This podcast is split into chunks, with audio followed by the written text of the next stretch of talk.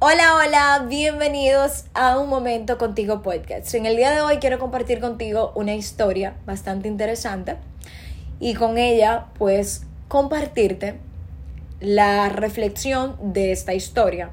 Y es que conocí una persona con una situación de que es esclava de sus pensamientos y quiere que las personas que están a su alrededor hagan lo que ella quiere o como ella tiene su concepto de vida que deben de hacer las cosas, sus creencias diríamos, ciertamente. Entonces, esto la lleva a que todo el tiempo está en un constante desafío y, un y una constante dicotomía en su mundo interior, en su mundo interno, porque cuando las cosas no le salen como ella quiere o eh, las personas que están a su alrededor, ella los aconseja y no hacen las cosas que ella dice, entonces se sale de control.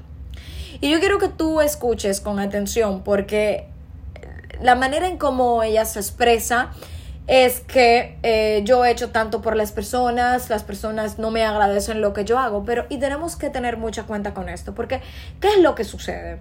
Número uno, tú debes de entender que todas personas tienen una mentalidad totalmente a la tuya. Y muchas veces las personas, valga la redundancia, se encuentran envueltos en este círculo y viven el día a día sin incluso hasta darse cuenta de lo que están haciendo. Y esto es muy peligroso porque entonces viene una desestabilización a nivel mental interior en ti. Y eso te permite que tú tengas estrés y ese estrés, si es un estrés prolongado, se puede convertir en un estrés crónico. Esa persona de las que yo le hablo está en un estado de, estrés y es un estrés crónico porque lleva mucho tiempo ya eh, viviendo es, diferentes situaciones. Entonces, la reflexión de hoy es que tú no puedes controlar los pensamientos de otros, pero tampoco puedes controlar las acciones de otras personas. Lo que tú sí puedes controlar es lo que tú tienes eh, en ti, lo que sale de ti y cómo tú vas a reaccionar frente a las decisiones y a las situaciones que se te presenten en la vida, pero algo que esté fuera de tu control es imposible que tú lo puedas controlar.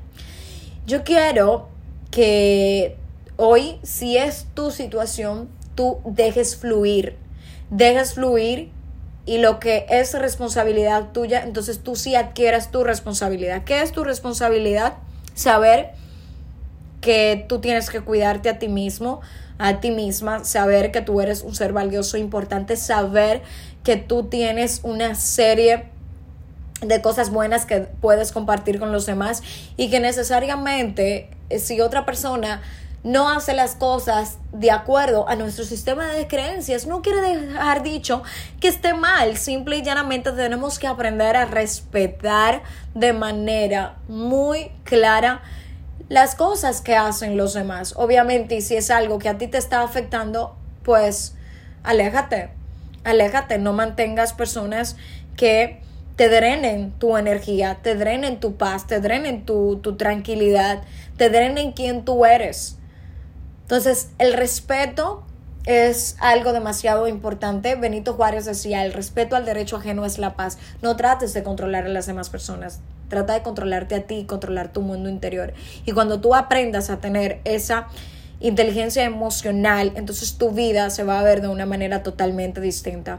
Para este 2023 que casi ya viene en camino, yo quiero que tú te propongas como meta a que tu prioridad principal eres tú.